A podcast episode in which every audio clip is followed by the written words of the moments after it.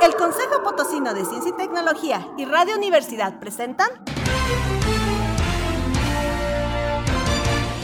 La neta de la ciencia. Espacio informativo sobre todo lo acontecido en ciencia, tecnología e innovación. En San Luis, México y el mundo. ¡Comenzamos!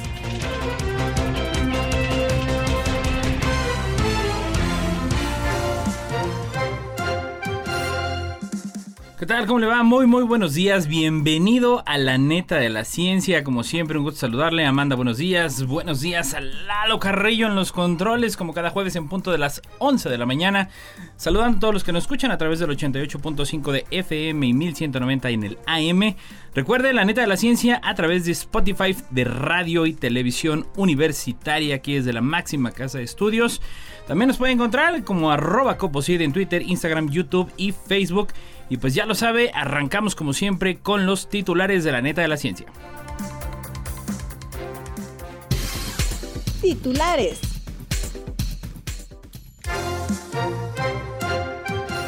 Cuatro rasgos exclusivos de los humanos que resultan imposibles para la inteligencia artificial. El tiempo fluye de una manera distinta en diferentes regiones del universo. Guido Tonelli, el famoso físico italiano que estudia el flujo del pasado, el presente y el futuro. La India lanza a la Luna un cohete low cost que debería aterrizar a finales de agosto. ¿Quién fue Alois Alzheimer, el brillante neuropsiquiatra alemán que descubrió la demencia que hoy afecta a millones de personas en el mundo?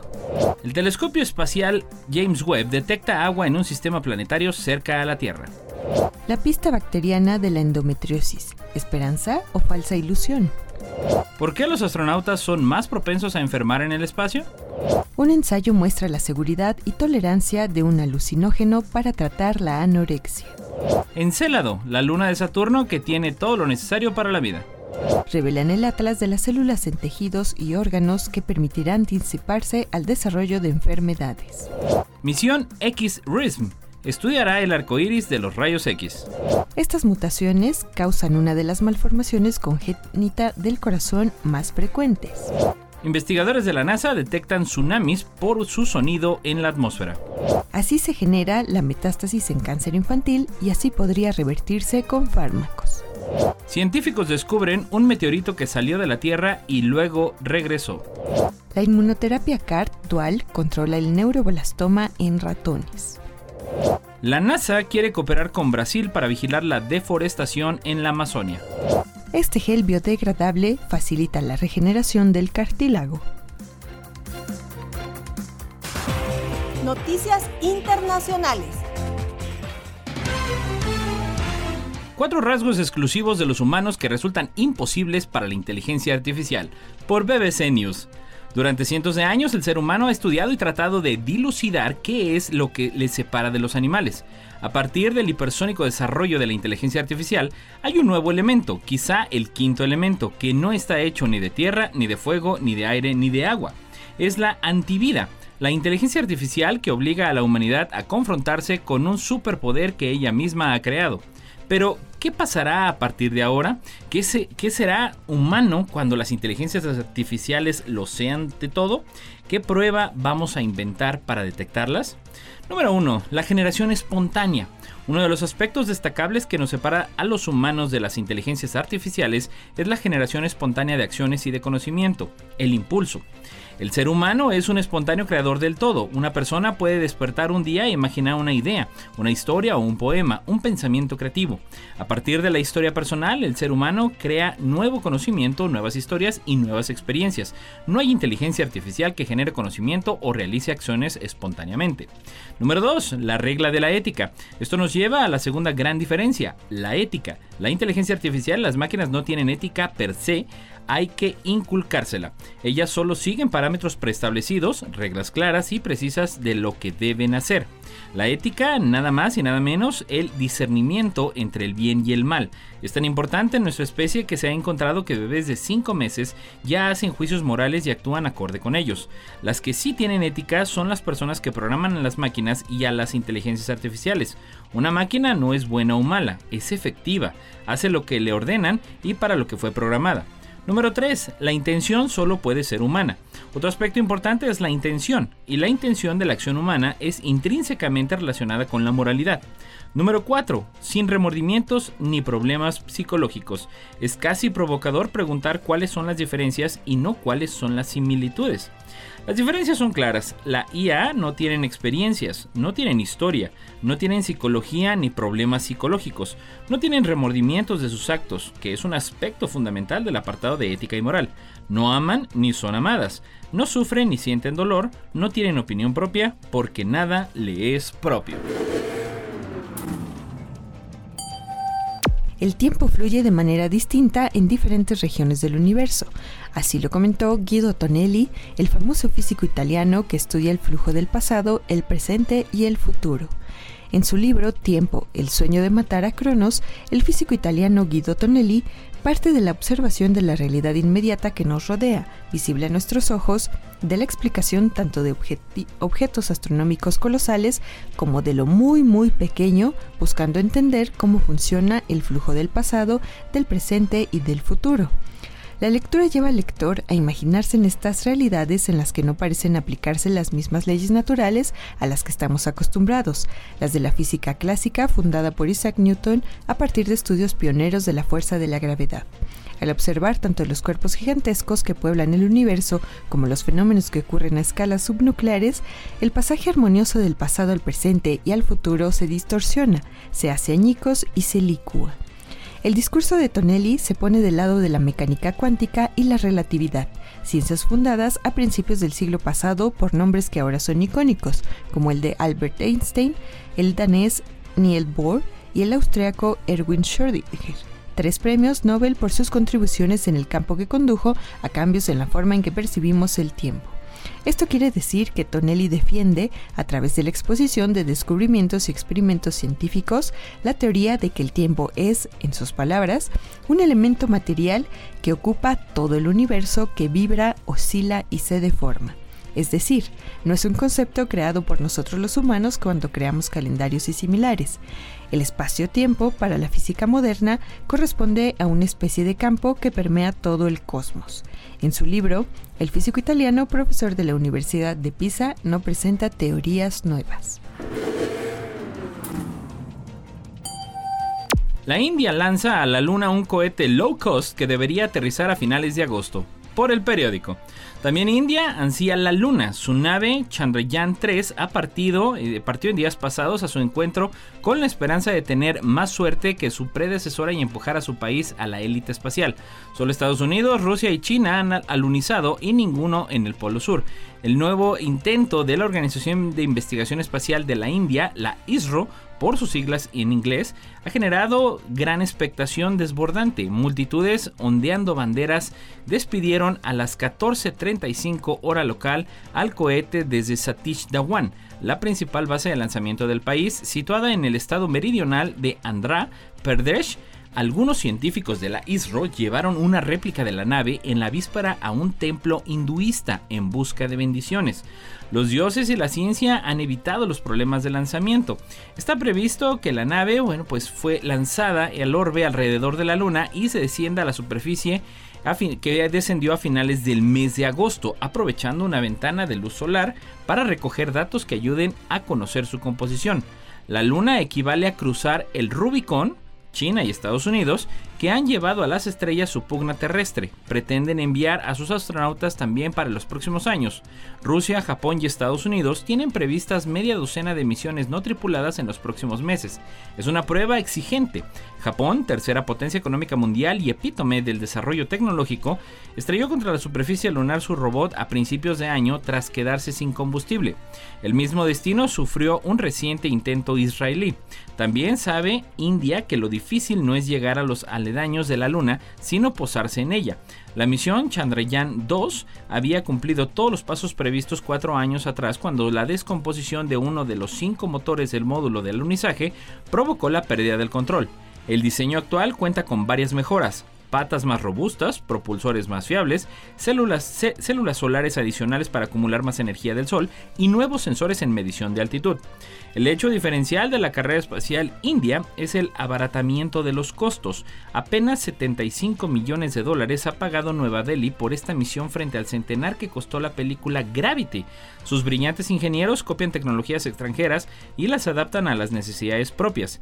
India persigue el nicho internacional de los pequeños satélites, acercando el espacio al alcance de casi todos. Uno de sus misiles puso en órbita 36 satélites de Internet para una compañía británica el año pasado.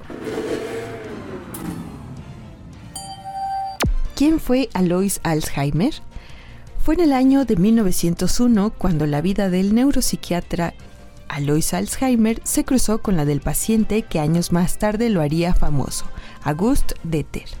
Pérdida de memoria y de comprensión, afasia, desorientación, comportamiento impredecible, paranoia y una pronunciada incapacidad psicosocial eran algunos de los síntomas que manifestaba la ama de casa alemana de 51 años. Después de hacerle un seguimiento durante un largo periodo, el psiquiatra la diagnosticó con una dolencia que en ese momento era desconocida, pero que hoy afecta a millones de personas en el mundo. La enfermedad la llamó la enfermedad del olvido. Oriundo de un pequeño pueblo en el estado de Baviera, en Alemania, Alois Alzheimer nació el 14 de junio de 1864. Comenzó sus estudios de medicina en Berlín, la capital alemana, luego de que su padre, notario de profesión, se lo pidiera expresamente. Un año después, decidió volver a su ciudad natal para terminar su carrera en la Universidad de Würzburg en 1887. Desde entonces se dedicó a la psiquiatría, a la neuropatología y al estudio de las enfermedades mentales. Poco después de graduarse a los 23 años, fue contratado como médico particular de una mujer que padecía trastornos mentales. Con ella hizo un viaje de cinco meses que le permitirían seguir de cerca el desarrollo del trastorno. Tras esa experiencia, fue contratado en el Asilo Municipal para Dementes y Epilépticos de la ciudad alemana de Frankfurt.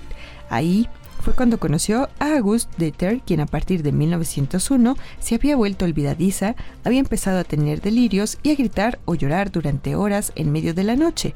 El doctor mantuvo un detallado historial médico de Deter, que fue encontrado en la década del 90. el telescopio Webb detecta agua en un sistema planetario cercano a la Tierra, por CNN español. Un grupo de astrónomos detectó vapor de agua girando en las inmediaciones de una estrella cercana, lo que indica que los planetas que se forman a su alrededor podrían albergar vida algún día. El joven sistema planetario conocido como PDS-70 se encuentra a 370 años luz de distancia. La estrella de su centro tiene unos 5.4 millones de años y es más fría que nuestro Sol. A su alrededor hay dos planetas gigantescos gaseosos conocidos y los investigadores determinaron recientemente que uno de ellos, PDS-70b, podría compartir su órbita con un tercer planeta hermano que se está formando allí. Dos discos diferentes de gas y polvo, los ingredientes necesarios para formar tanto estrellas como planetas, rodean la estrella. El disco interior y el exterior están separados por un espacio de 8 mil millones de kilómetros. Los gigantes gaseosos orbitan alrededor de la estrella. El instrumento de infrarrojo medio del telescopio Webb detectó la firma de vapor de agua en el disco interior, a menos de 160 millones de kilómetros de la estrella.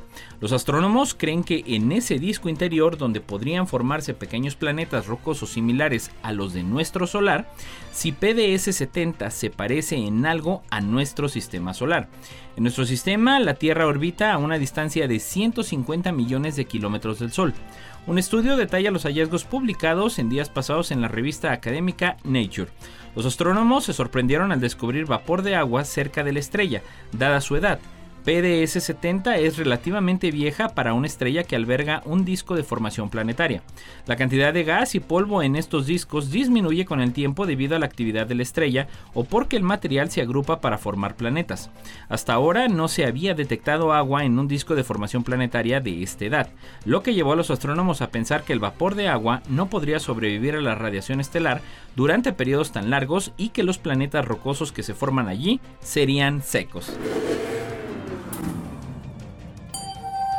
Y desde ABC Salud la pista bacteriana de la endometriosis es una esperanza o una falsa ilusión. El pasado 14 de junio se difundió un estudio liderado por Yukata Kondo de la Universidad de Nagoya que relacionaba una infección bacteriana con el origen de la endometriosis.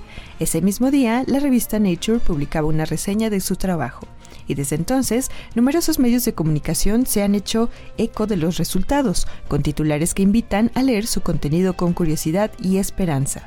No es para menos. La endometriosis sigue siendo una patología bastante desconocida que presenta importantes implicaciones sociales, económicas y de salud pública. Son muchas las mujeres afectadas, se estima alrededor de unos 200 millones en el mundo, con importantes repercusiones en su calidad de vida y capacidad reproductiva. El tratamiento actual solo tiene un carácter paliativo y está dirigido principalmente a combatir el dolor y la infertilidad. Por eso, descubrir su origen es todo un reto que permitiría identificar y desarrollar acciones preventivas y nuevas terapias más eficaces. La endometriosis se produce por el crecimiento del endometrio en otras partes del cuerpo, lo cual puede generar lesiones que provocan dolor y disfunción en diversos órganos. Se han propuesto varias hipótesis para explicar su origen, incluida la menstruación retrógrada, la metaplasia celómica o la presencia de restos mullerianos. No obstante, se suele admitir un origen multifactorial asociado a elementos genéticos, ambientales e inmunológicos. La participación de la microbiota y la disfunción inmunológica está recibiendo cada día un mayor soporte científico. La nueva investigación, que ha empleado técnicas muy complejas y punteras, describe una mayor presencia de la bacteria Fusobacterium nuclearum en el endometrio de mujeres afectadas por la patóloga, aunque no propone una explicación para ello. Sin embargo, los científicos no encontraron bacterias del género Erysipelotrix, de los que otros autores ya habían descrito una representación aún mayor que de Fusobacterium en este tipo de muestras. Kondo y sus colaboradores proponen que la presencia de la bacteria en el endometrio activaría la respuesta inmunitaria, en la que los macrófagos M2 estimularían la diferenciación de fibroblastos en miofibroblastos. Entonces, los miofibroblastos podrían proliferar y migrar, promoviendo la supervivencia del endometrio fuera de la cavidad uterina y generando así la endometriosis. El equipo de la Universidad de Nagoya señala que la presencia de esta bacteria agrava la endometriosis inducida en los ratones y que la enfermedad mejora con el tratamiento con los antibióticos metronidazol y cloranfenicol. ¿Por qué los astronautas son más propensos a enfermar en el espacio? Por National Geographic. La vida en el espacio supone una enorme adaptación. Además de orbitar el planeta a 400 kilómetros por encima de la superficie terrestre, los astronautas se ven privados de ciertas constantes como los ritmos diarios del amanecer y el atardecer, la reconfortante presencia de la familia y la constante atracción al suelo de la gravedad. Estos cambios no solo desorientan psicológicamente, los viajes espaciales también provocan cambios fisiológicos masivos. El principal de ellos es el desplazamiento de fluidos de la parte inferior del cuerpo al tronco y la cabeza, mientras los astronautas astronautas flotan en microgravedad. Esto puede provocar anemia, problemas oculares, cambios en la presión sanguínea y disfunciones inmunológicas. Todos los sistemas orgánicos se ven afectados, como demuestran las mediciones detalladas de los astronautas durante el entrenamiento y las misiones espaciales. Un nuevo estudio publicado en Frontiers in Immunology for Odep Londonville bióloga molecular de la Universidad de Ottawa en Canadá, y su equipo analizaron cómo afectan estos cambios al sistema inmunitario de 14 astronautas durante su estancia a bordo de la Estación Espacial Internacional. El estudio descubrió cambios genéticos que indicaban un descenso de la función inmunitaria a los pocos días de llegar a la ISS y una posterior vuelta a la situación de partida varios meses después de su regreso a la Tierra. Los resultados muestran cómo el sistema inmunitario se adapta rápidamente a la microgravedad y vuelve gradualmente a la normalidad. Los científicos pueden utilizar este tipo de información para comprender mejor desde las amenazas de enfermedades infecciosas durante los viajes espaciales hasta cómo pueden curarse las lesiones en condiciones de ingravidez. Históricamente, los investigadores simulaban los efectos de la microgravedad a largo plazo, pidiendo a la gente que permaneciera en cama, con los pies ligeramente elevados durante meses. Eso significaba no levantarse para ir al baño, estirar las piernas o asaltar la nevera, nada. Estos experimentos, algunos de los cuales se originaron en la infancia de los programas espaciales estadounidenses y soviético, revelaron una caída precipitada tanto de la densidad ósea como de la fuerza muscular, similar a la que los astronautas reportarían más tarde.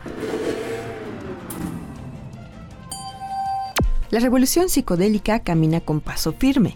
Desde hace unos años se está produciendo un renacimiento de los fármacos psicodélicos bajo un nuevo halo de respetabilidad. La industria farmacéutica ha visto la oportunidad y no la quiere dejar escapar. La última en llegar es la psilocibina, una sustancia presente en hongos alucinógenos. Según un estudio que se publica en Nature Medicine, una única dosis de psilocibina administrada junto con apoyo psicológico es un tratamiento seguro y aceptable para pacientes con anorexia nerviosa y puede disminuir los comportamientos de trastornos alimentarios en un subconjunto de pacientes. Los resultados de un pequeño ensayo clínico de fase 1 en 10 mujeres de 10 a 40 años con anorexia sientan las bases para futuros estudios que continúen evaluando la terapia con psilocibina como una nueva vía de tratamiento. La anorexia nerviosa es un trastorno de salud mental que se caracteriza por una preocupación excesiva e injustificada, miedo y angustia relacionados con la comida, el peso, la forma del cuerpo y la alimentación.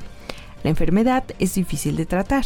Actualmente no hay tratamientos que hayan demostrado eficacia para la anorexia en adultos que revientan los síntomas centrales, ni hay intervenciones farmacológicas aprobadas. La psilocibina no es una sustancia desconocida, sino que se trata de un tratamiento prometedor para otras enfermedades mentales y está asociada con mejoras en la ansiedad, la flexibilidad cognitiva y la autoaceptación. Produce alucinaciones visuales y auditivas y alteraciones profundas de la conciencia. Es un alcaloide que se absorbe a través de las mucosas de la boca y el estómago. Una vez que llega al cerebro, actúa sobre el córtex prefrontal asociado al pensamiento abstracto y también sobre las zonas responsables de la percepción y el humor, pero además actúa sobre las estructuras cerebrales relacionadas con la planificación y la toma de decisiones, y el núcleo reticular talámico, una estructura cercana al centro del cerebro que regula la información sensorial que alcanza la conciencia. Aunque el medicamento se puede extraer de los hongos mágicos, no ha sido esa la forma en la que se ha fabricado este compuesto, sino que se ha sintetizado en un proceso puramente clínico para probar una forma cristalina, aclara Stephanie Naxbeck de la Universidad de California en San Diego. No se observaron eventos adversos graves por parte de los participantes y que los efectos agudos del tratamiento con psilocibina fueron bien tolerados. El de las participantes, 90% consideró el tratamiento con psilocibina como significativo y positivo y estarían a favor de recibir tratamientos adicionales si estuvieran disponibles. No obstante, los investigadores reconocen que los resultados se basaron en una muestra pequeña y no incluyeron un grupo de placebo, por lo que deben interpretarse con cautela. Encélado, la luna de Saturno que tiene todo lo necesario para la vida por National Geographic. El fósforo, el elemento más raro y esencial para la vida tal como la conocemos, ha sido detectado por primera vez en un océano más allá de la Tierra, expulsado por Encélado, una luna helada de Saturno. Este elemento vital contribuye a la fertilidad del suelo terrestre y los investigadores sugieren que las concentraciones de fósforo pueden ser al menos 100 veces mayores en los mares ocultos de Encélado que en los océanos de la Tierra. Los nuevos hallazgos también sugieren que las aguas de otros mundos helados podrían estar igualmente cargadas de fósforo, como Europa, la cuarta luna más grande de Júpiter, y Titán, la mayor luna de Saturno. Los fosfatos o compuestos que contienen fósforo son esencialmente son esenciales para los componentes claves de la vida en la Tierra, como el ADN, el ARN y las membranas celulares. De los seis elementos necesarios para la vida, carbono, hidrógeno, nitrógeno, oxígeno, fósforo y azufre, el fósforo es con diferencia al menos común del universo, afirma Frank Portberg, científico planetario de la Universidad Libre de Berlín. El fósforo era el único de estos seis componentes básicos que los astrónomos aún no habían detectado en océanos más allá de la Tierra. Pero a partir de 2004, la nave espacial Cassini voló hacia el polvo del segundo anillo más externo de Saturno, el anillo E, compuesto por grandes granos de hielo expulsados de Encélado. Ahora los científicos que estudian los granos de hielo medidos por el analizador de polvo cósmico de Cassini han detectado el escurridizo elemento, según se detalla en un nuevo estudio publicado en la revista Nature. Encélado, la sexta mayor de las lunas de Saturno, solo mide unos 500 kilómetros de ancho, lo que hace que quepa de sobra dentro de la península ibérica. Cuando la nave espacial Cassini llegó por primera vez a Saturno en 2004, los científicos esperaban que Encélado fuera una bola de hielo helado, pero el año siguiente detectaron penachos de vapor de agua y partículas heladas que brotaban de géiseres en la superficie, revelando la existencia de un océano global entre la capa helada de la Luna y su núcleo rocoso. Postberg, autor principal del nuevo estudio, y sus colegas descubrieron anteriormente que el océano de Encélado también podría contener moléculas orgánicas complejas.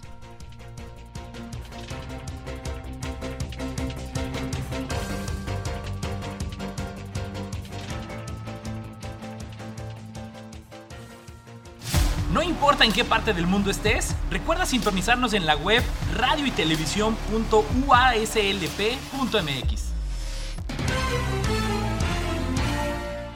Los humanos estamos formados de pequeñas piezas que pese a ser invisibles a ojo desnudo son esenciales en todos los, seres vivos y estas pequeñas piezas pues son las células.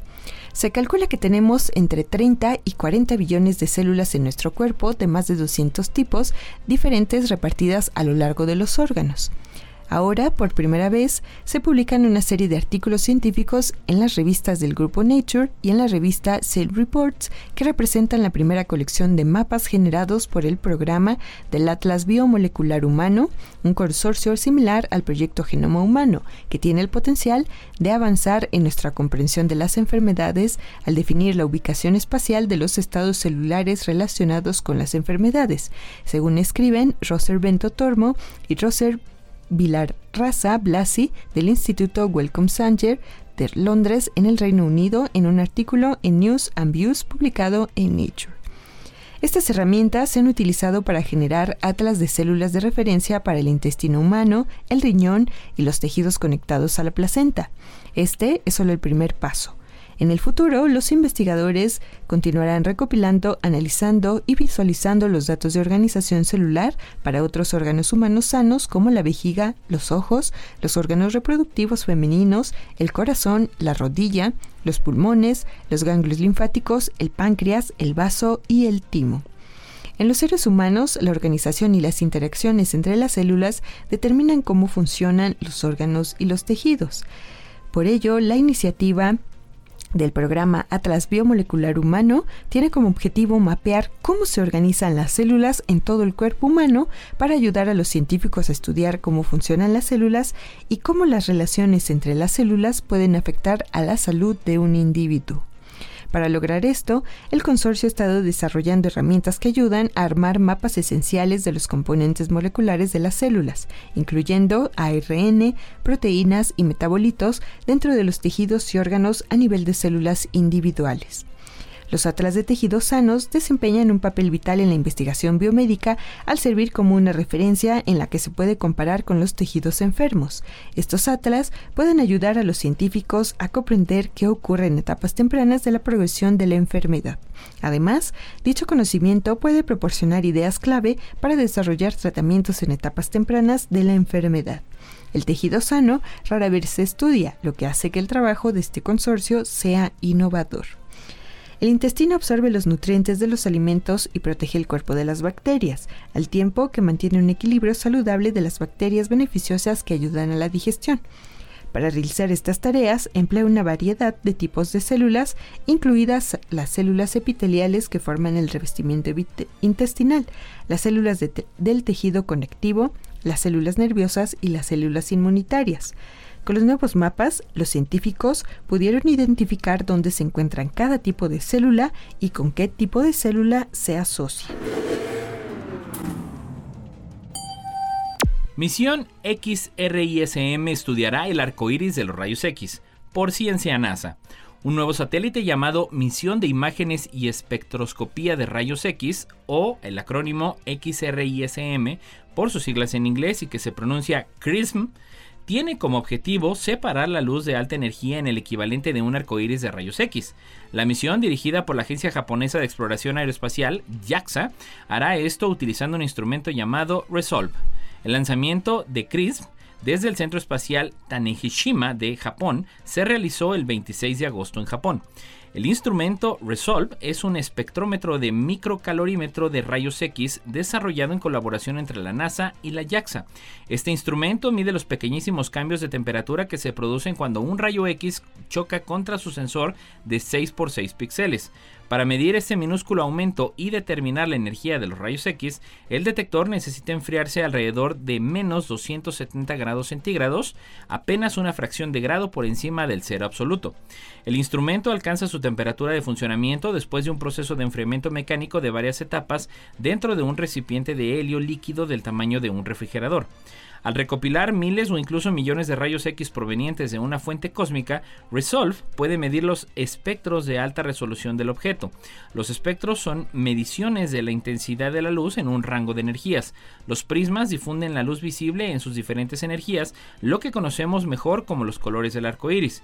Los científicos han utilizado prismas en los primeros espectrómetros para buscar líneas espectrales que se producen cuando los átomos o las moléculas absorben o emiten energía. Ahora los astrónomos utilizan los espectrómetros sintonizados con todo tipo de luz para aprender sobre los estados físicos, los movimientos y las composiciones de los objetos cósmicos. Resolve realizará la espectroscopía de rayos X que poseen energías que oscilan entre 400 y 12.000 electrovoltios midiendo la energía individual de los rayos X para formar un espectro. A modo de comparación, las energías de la luz visible oscilan entre cerca de 2 y 3 electrovolts. Estas mutaciones causan una de las malformaciones congénitas del corazón más frecuente. La válvula aórtica bicúspide es la malformación congénita más común en los seres humanos, afectando alrededor del 1 al 2% de la población consiste en la presencia de dos válvulas asimétricas en lugar de tres simétricas. A menudo, la malformación causa estenosis valvular, endocarditis y está asociada con una calcificación temprana de la válvula aórtica. Actualmente, el único tratamiento disponible es la sustitución quirúrgica de la válvula. Pero los resultados de un nuevo trabajo que ha sido coliderado por el Centro Nacional de Investigaciones Cardiovasculares podrían cambiar este escenario. Este estudio multicéntrico, publicado en JAMA Cardiology, revela que mutaciones nuevas y otras previamente descritas por este mismo grupo en el gen MIB1 en la revista Nature Medicine son la causa de la válvula aórtica bicúspide. Esta información, según señala José Luis de la Pompa, líder del estudio, se espera que tenga un importante impacto en la sociedad, ayudando en el futuro en el diseño de posibles terapias farmacológicas y alternativas que conduzcan a la reducción de la sustitución quirúrgica de la válvula, el único tratamiento actual para la válvula aórtica bicúspide.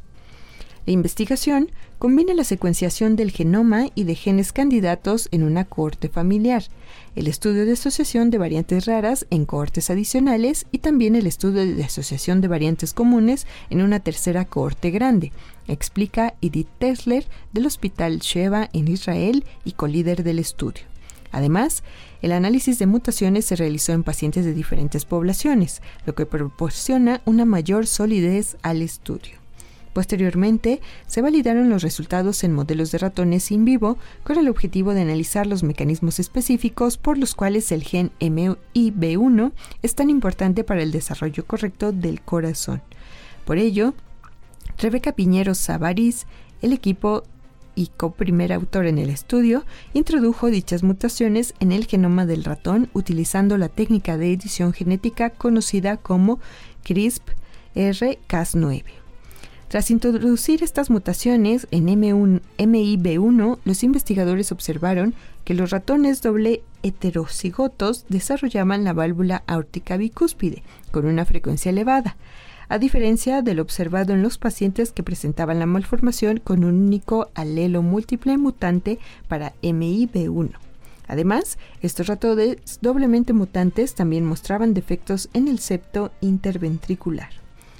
Las investigaciones concluyen que la asociación genética identificada en este estudio entre el gen MIB1 y la válvula aórtica bicúspide subraya el importante papel que tiene la vía de señalización Notch en la fisiología de la VAP y su potencial como diana tanto para el diseño de nuevas líneas diagnósticas y terapéuticas.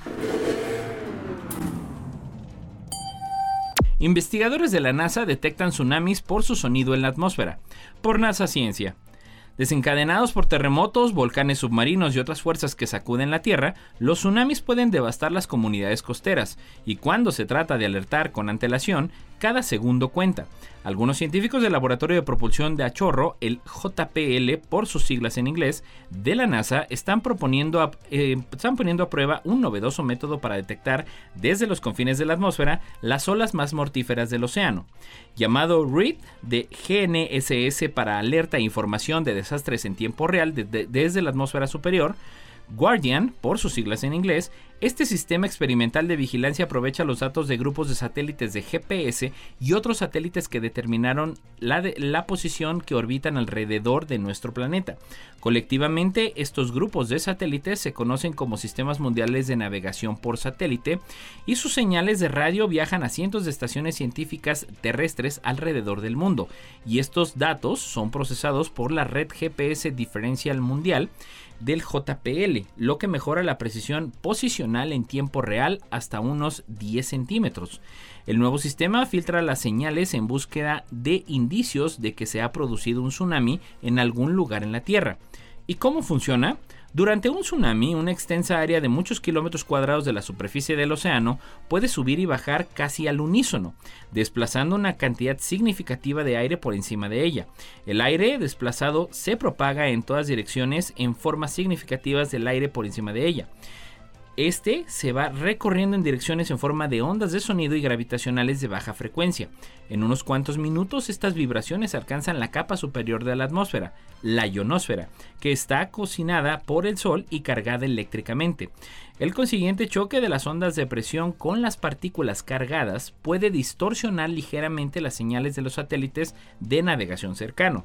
Si bien las herramientas de navegación generalmente buscan corregir tales perturbaciones ionosféricas, los científicos pueden emplearlas como una señal de alarma para salvar vidas, señaló Leo Martí, científico de JPL que desarrolla Guardian. Y esta siguiente neta es una buena neta y esperanzadora para el cáncer infantil. Las células cancerosas evitan que las células de su entorno luchen contra el tumor. Lo ha visto un equipo del Instituto de Investigación de Cáncer Infantil en Santa Ana y de la Universidad de Salzburgo, París, London, en Australia que es el primero en analizar la metástasis de médula ósea de tumores infantiles del sistema nervioso utilizando análisis moderno de secuenciación de células individuales. Los científicos aseguran que este proceso podría revertirse con fármacos. Los hallazgos fueron publicados en la revista Nature Communications. El neuroblastoma es el tumor sólido más común en lactantes y niños pequeños. A pesar de las opciones terapéuticas existentes hoy día, más de la mitad de los pacientes con una forma muy agresiva todavía sufren recaídas. Se han estudiado las metástasis de médula ósea porque las recurrencias se originan allí en la mayoría de los casos. Las células tumorales parecen manipular su entorno para que apoye su crecimiento en lugar de combatirlas, según explica Sabine Tashner Mandel, jefa del Grupo de Biología Tumoral en el Instituto de Investigación de Cáncer Infantil Santa Ana. El estudio examinó la arquitectura celular y la comunicación célula-célula de las metástasis de neuroblastoma de dos subtipos genéticos principales, la amplificación del MYCN o mutaciones de ATRX y aquellas sin tales cambios utilizando transcripción y epigenómica de células individuales. Hasta ahora solo se han estudiado en detalle los tumores primarios, pero no las metástasis de neuroblastoma, según señala Irfet Feto, coautora del estudio. El equipo analizó en mayor detalle la interacción de las células tumorales metastásicas con las células sanas de la médula ósea desarrollaron algoritmos que permitieron analizar diferentes células en la médula ósea, así como modelar sus interacciones, detalla Nicholas Fortley, jefe del grupo de biología de sistemas computacionales de la Universidad de Salzburgo, París, Londres. Curiosamente, las investigaciones a nivel epigenético mostraron que aunque los monocitos en el microentorno tumoral se activan para atacar a las células cancerosas, no pueden responder adecuadamente a estas señales.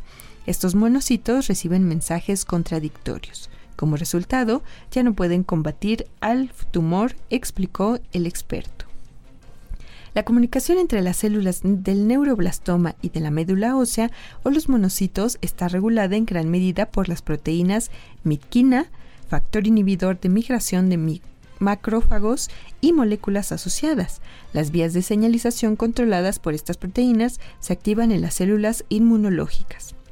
Los científicos también descubrieron que la plasticidad celular, es decir, la capacidad de las células de cambiar según las influencias del entorno, se mantiene durante la metástasis. Además, la expresión génica de las células tumorales metastásicas depende del subtipo genético del neuroblastoma. Por ejemplo, las células de neuroblastoma que tienen una amplificación de MYCN apenas cambian cuando hacen metástasis desde el tumor primario hasta la médula ósea, mientras que las células tumorales con mutación de ATRX muestran diferencias pronunciadas al hacer metástasis. Científicos descubren un meteorito que salió de la Tierra y luego regresó, por Sputnik. Bautizada con el nombre de Northwest Africa 13188, la roca fue hallada en el desierto del Sahara, en Marruecos, y desde entonces se le conoce como meteorito boomerang por la creencia de que alguna vez salió y luego regresó al planeta Tierra. Las primeras pruebas realizadas en el meteorito muestran que tiene una composición química similar a la de las rocas volcánicas que se encuentran en la Tierra. Sin embargo, algunos de sus elementos han sido alterados a formas más ligeras, lo que solo puede ocurrir cuando se expone a los rayos cósmicos presentes en el espacio. Estos elementos alterados demuestran que la roca viajó más allá de la atmósfera terrestre. Según Jerome Gataseca, geofísico que dirige la investigación del NWA 13188, la concentración de estos elementos más ligeros, conocidos como isótopos, es demasiado alta para que pueda explicarse por procesos ocurridos en la Tierra. Los investigadores sospechan que la roca fue lanzada inicialmente al espacio por el impacto de un asteroide hace aproximadamente 10.000 años. Aunque las erupciones volcánicas también pueden impulsar rocas a gran altura, los geólogos creen que es poco probable que sea la explicación de este hallazgo, ya que incluso las mayores erupciones volcánicas no llegan a salir de la atmósfera terrestre. Una vez en el espacio, el meteorito habría estado expuesto a los rayos cósmicos galácticos, que son partículas de alta energía procedentes de explosiones de estrellas. Estos rayos cósmicos bombardean los meteoritos y dejan huellas isotópicas reveladoras. En el caso de NWA 13188, los niveles de estos elementos son superiores a los de cualquier roca terrestre, pero inferiores a los de otros meteoritos, lo que sugiere que la roca pasó algún tiempo en la órbita alrededor de la Tierra antes de volver a entrar en la atmósfera. Otra pista indica que la roca viajó al espacio en una brillante superficie fundida conocida como costra de fusión, que se forma cuando los meteoritos atraviesan la atmósfera terrestre. El NWA 13188 posee este rasgo distintivo. Y seguimos con las netas en salud y es que ahora la inmunoterapia CART dual controla el neuroblastoma en ratones. La inmunoterapia CART se utiliza simultáneamente células modificadas que luchan contra el sistema inmunológico para ubicar y atacar dos antígenos o sustancias extrañas en las células cancerosas. Ha demostrado ser muy efectiva en ratones implantados con tejido de neuroblastoma humano, aseguró un estudio de la Universidad de Carolina que se publicó en Nature Cancer. La terapia, informa el artículo, restringió el crecimiento del tumor y evitó que las células de neuroblastoma eludieran a las células inmunitarias atacantes. El neuroblastoma es un cáncer de células nerviosas inmaduras y se presenta principalmente en niños menores de 6 años. Los tumores se encuentran típicamente en la parte superior de las glándulas suprarrenales, pero también pueden desarrollarse en el abdomen, el pecho, el cuello, la pelvis y los huesos. Las células tumorales se caracterizan por una expresión mixta de antígenos. Este equipo diseñó células T del sistema inmunológico dual para maximizar su capacidad de evitar que los tumores eviten la detección del sistema inmunológico, explica Hongwei Du, autor del estudio. Los investigadores utilizaron inmunoterapia con células CART, que es el receptor de antígeno quimérico célula T, que consiste en seleccionar células T del sistema inmunológico de un paciente y rediseñarlas genéticamente en el laboratorio para reconocer objetivos en la superficie de las células cancerosas cuando se reinfunden en los pacientes. Específicamente, los científicos combinaron el reconocimiento de dos antígenos expresados por las células tumorales con la combinación de dos moléculas coestimuladoras clave, CD28, una proteína expresada en las células T después de la activación temprana, y 4,1-BB, una proteína coestimuladora importante que participa en la supervivencia de las células T y en la formación de la memoria. Los investigadores observaron las células del neuroblastoma en el laboratorio para ver cómo respondía a un ataque combinado de células inmunes. Debido a los resultados positivos de los estudios de laboratorio, los investigadores analizan a los ratones implantados con neuroblastoma para ver cómo responderían a la coestimulación por células T modificadas con CD28 y 41BB. De hecho, las células coestimuladoras fueron muy efectivas para reducir el cáncer en ratones portadores de un gran número de tumores de neuroblastoma, aunque señalan hay que ser cautos ya que la sobreestimulación podría aumentar exponencialmente los efectos secundarios. Para contrarrestar esto, los investigadores pueden usar una tecnología de interruptor de seguridad que fue desarrollada para regular el nivel de estimulación generada por CART. La NASA quiere cooperar con Brasil para vigilar la deforestación en la Amazonia. Por Sputnik. La Agencia Espacial de Estados Unidos, la NASA, quiere ampliar la cooperación con Brasil en la vigilancia de la deforestación de la Amazonia desde el espacio y lo dijo el pasado 24 de julio su administrador Bill Nelson tras reunirse con el presidente Luis Ignacio Lula da Silva. Nuestros satélites ya mandan muchas imágenes e informaciones a los científicos aquí en Brasil para localizar la destrucción de la selva y lanzaremos en el futuro tres nuevos satélites que aumentarán y mucho la habilidad de poder identificar e impedir la deforestación, dijo Nelson en una declaración a la prensa según recoge la agencia Brasil. La embajadora de Estados Unidos en Brasil, Elizabeth Frowley Bagley, estuvo presente en la reunión entre Nelson y Lula y dijo que en breve el mandatario brasileño y su homólogo Joe Biden conversarán por teléfono sobre los asuntos tratados el 24 de julio. Al margen de la deforestación, Nelson afirmó que la NASA también podría colaborar con Brasil en materia agrícola, ya que tiene instrumentos que pueden ayudar a aumentar la productividad en el campo, que identifican la humedad en el terreno y en el aire y detectan plagas. La ministra de Ciencia y Tecnología de Brasil, Luciana Santos, habló de intercambio y potencialidades para la industria brasileña, al señalar que el país tiene empresas con capacidad de ser proveedoras de la NASA y de producir equipamientos para la industria aeroespacial en general. Escuche usted nuestra siguiente neta, existe un gel biodegradable que facilita la regeneración del cartílago. Imitar el cartílago articular que se encuentra en las articulaciones de la rodilla y la cadera es todo un reto. Este cartílago es clave para el movimiento suave de las articulaciones y si hay lesión puede causar dolor, reducir la función de la articulación y provocar incluso artritis. Una posible solución es plantar andamios artificiales hechos de proteínas que ayuden al cartílago a regenerarse a medida que el andamio se biodegrada. La capacidad de regeneración del cartílago depende de la capacidad del andamiaje para imitar las propiedades biológicas del cartílago y hasta la fecha los investigadores se han esforzado por combinar las propiedades aparentemente incompatibles de rigidez y dureza.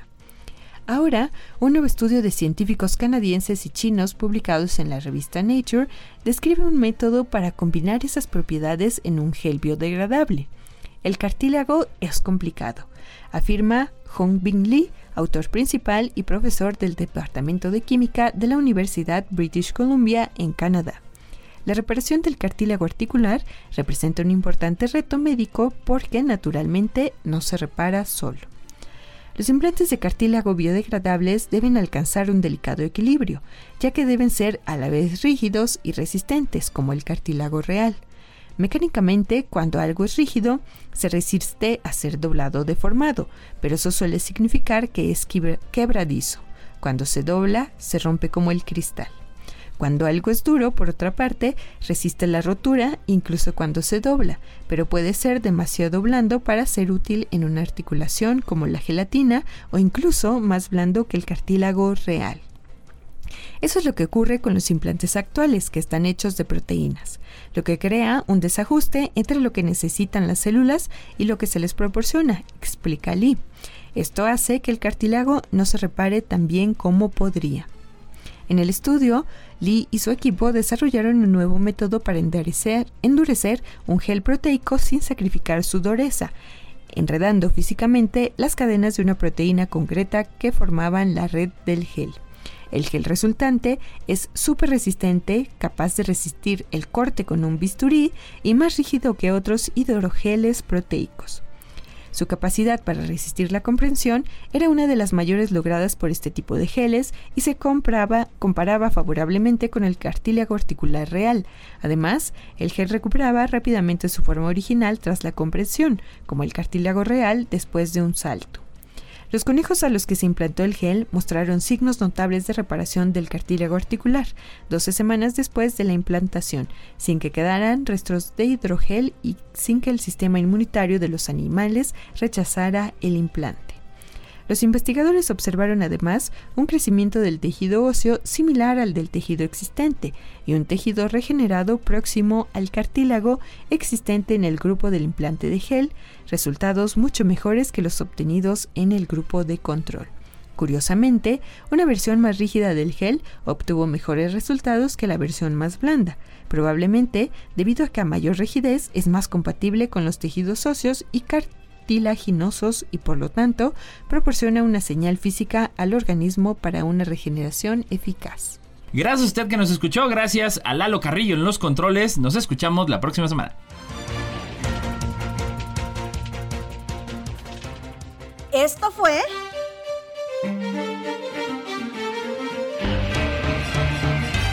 La neta de la ciencia Noticiero de Ciencia, Tecnología e Innovación. Presentado por el Consejo Potosino de Ciencia y Tecnología y Radio Universidad.